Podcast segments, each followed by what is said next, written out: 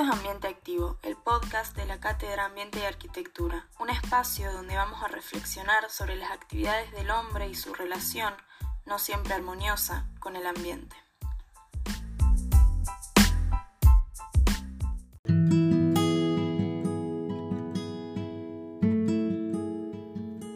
Soy Soledad Orce y en este episodio vamos a hablar de las ciudades invisibles de Ítalo Calvino.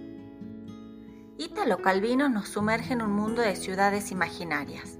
Lo más interesante es que por más fantásticas que sean todas ellas, es imposible que su descripción nos haga reflexionar sobre nuestras ciudades.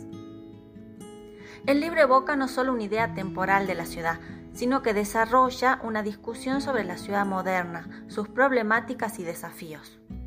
Hoy voy a describirles dos ciudades que, se caracterizan por sus intercambios, en un caso explícito y en el otro escondido. Ellas son Ercilia y Chloe.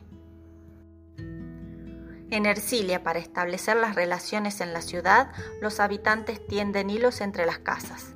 Esos hilos son de colores, blancos o negros o grises, según el tipo de relaciones que están representando, parentesco, intercambio, autoridad, etc.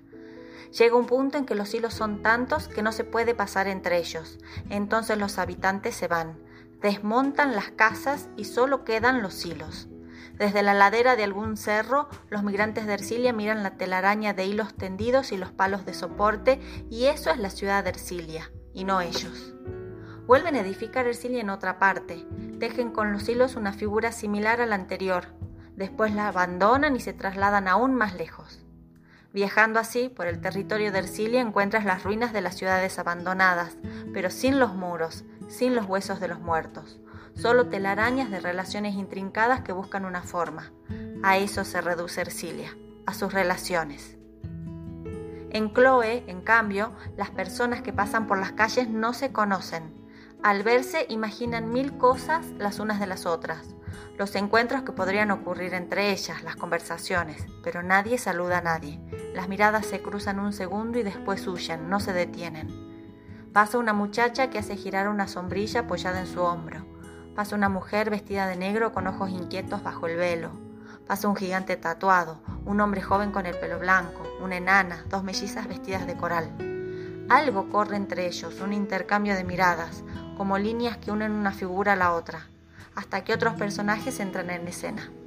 Así, entre quienes por casualidad se juntan para protegerse de la lluvia o se detienen a escuchar una banda en la plaza, se consuman encuentros sin cambiar una palabra, casi sin alzar los ojos.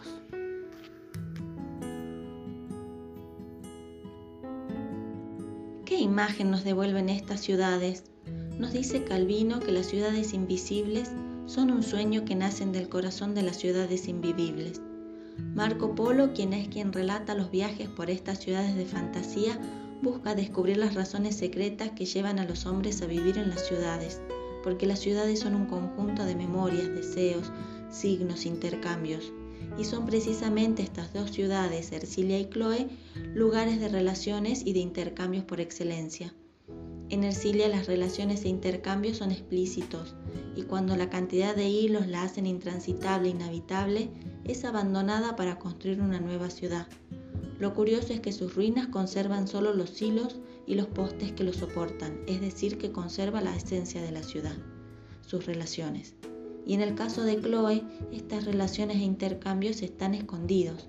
Las fantasías representan las relaciones entre los habitantes, remitiendo en cada encuentro casual a la necesidad de una relación real con los otros.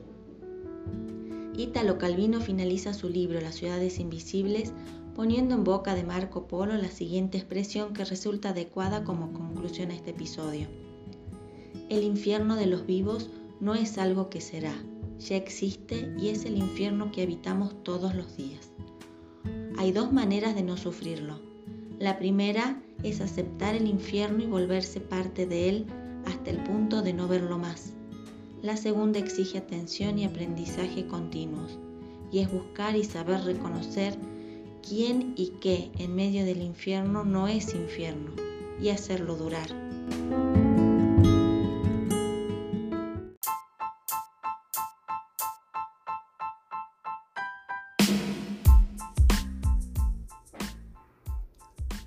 Soy Soledad Orce en Ambiente Activo. Los esperamos en el próximo episodio para seguir reflexionando sobre las actividades del hombre y su relación con el ambiente.